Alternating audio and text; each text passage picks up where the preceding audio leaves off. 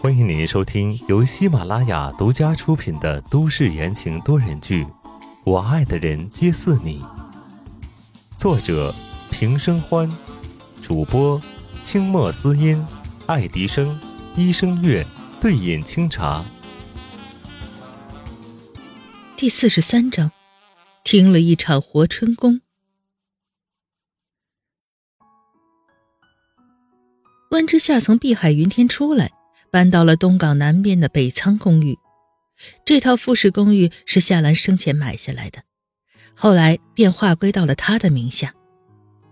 北仓是东港有名的艺术圣地，周围坐落着众多的画廊、三大著名的剧院，环境清幽，艺术气氛浓厚。北仓公寓当时是为了满足这群艺术家的需求而建，所以虽然风格各异。但是都个性十足，能在这儿买下房子的人，大多都是有钱人。夏兰买下的那一层在二十一楼，高层，正对面有一盏巨大的落地玻璃，能够看到远处的海岸线，风景尤其好。温之夏按下密码锁，他的生日。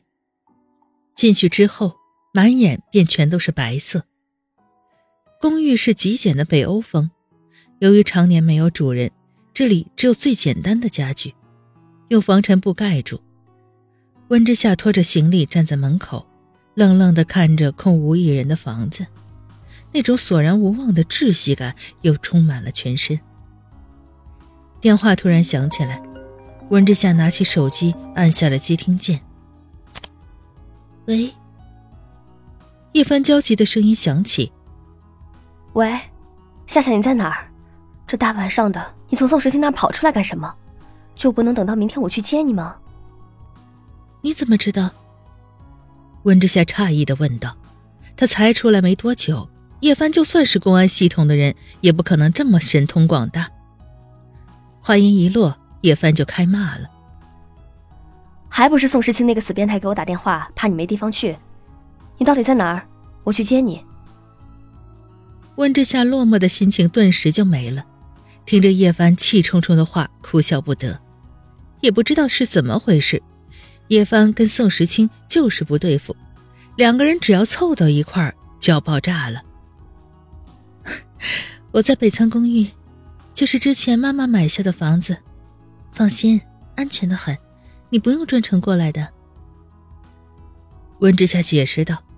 电话那头传来了细细嗦嗦穿衣服的声音。不行，我担心你。我。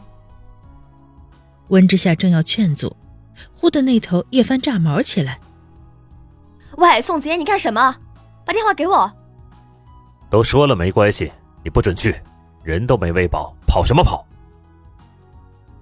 拿着电话不方便出声的温之夏汗颜：“这，这动静儿。”这两个人难道是在？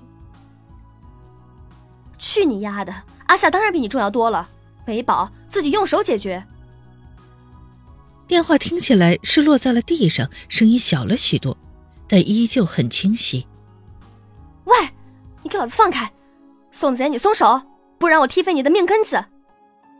哼，踢废了，惨的是你，守活寡。把手给我拿开，拿，拿。温之夏咽了咽口水，他这是在听别人夫妻什么生活的墙角啊，怎么也不合适呀。只不过没想到叶帆也有被压制的一天。电话那头的声音越来越不和谐了，温之夏急忙将电话挂断，看来叶帆是来不了了。被叶帆这么一闹，郁闷的情绪好了很多。温之夏将行李拖到二楼。放在开放式的卧室里，拉开了床上的防尘布，衣服不脱，直直的躺了下去。今天晚上就这么将就一下吧，明天再来安排。眼睛缓缓的闭上，温之夏不由自主的蜷缩身体。往日都有人抱着睡，今天竟然觉得格外的冷。翻来覆去没睡着，他索性起来。拿了好几件衣服，严严实实的盖在身上，这才勉为其难的入睡。睡得迷迷糊糊时，温之夏做了个梦。她是城堡里的公主，过着幸福的生活。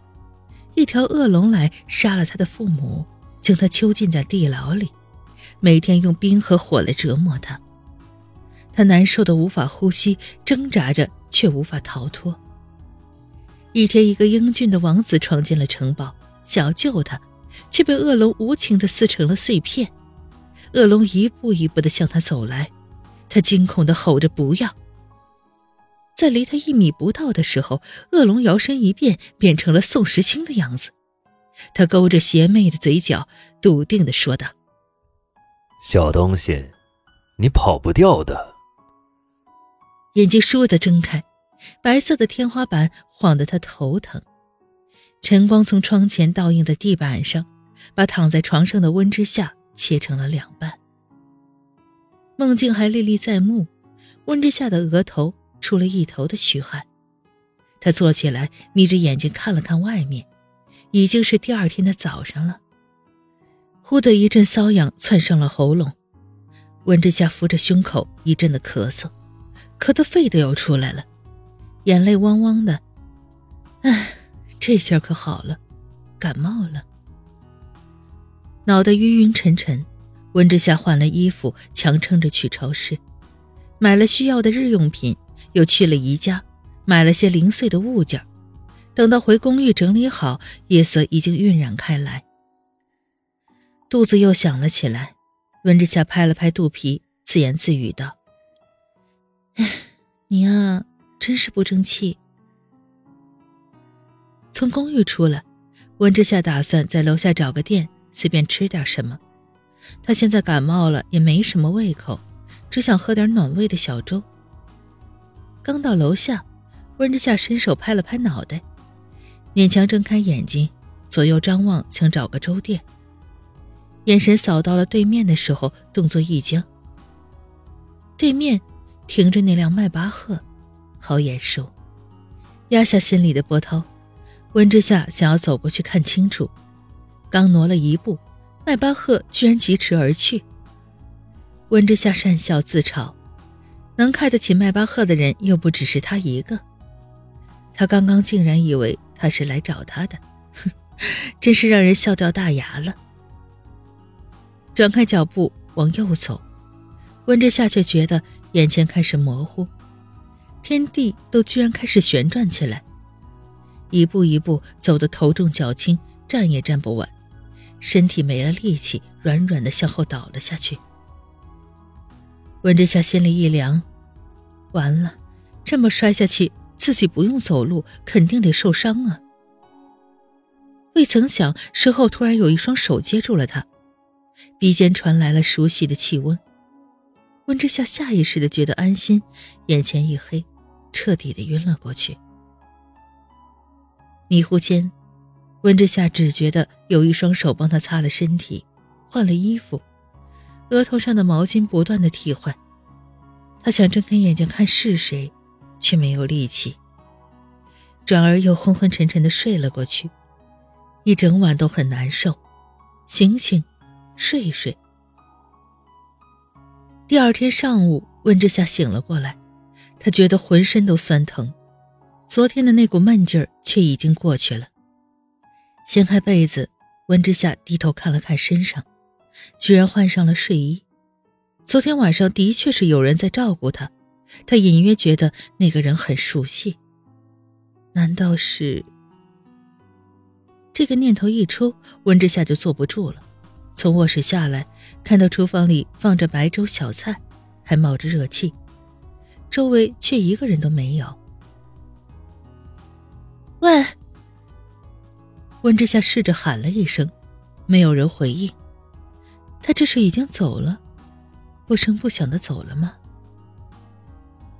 温之夏闷闷不乐的低头坐在椅子上，明明是他要离开的，可最先泛起思念的人还是他，心底涩涩的，真是难受。这时门咔的一声开了，温之夏猛地抬头，脸上欣喜一下子僵在了嘴角。叶帆手里拎着大包小包的，见温之夏坐在饭桌旁，放下手里的东西，吼道：“温之夏，你再这样，老子迟早要被你吓出心脏病。听众朋友们，本集播讲完毕，感谢您的收听。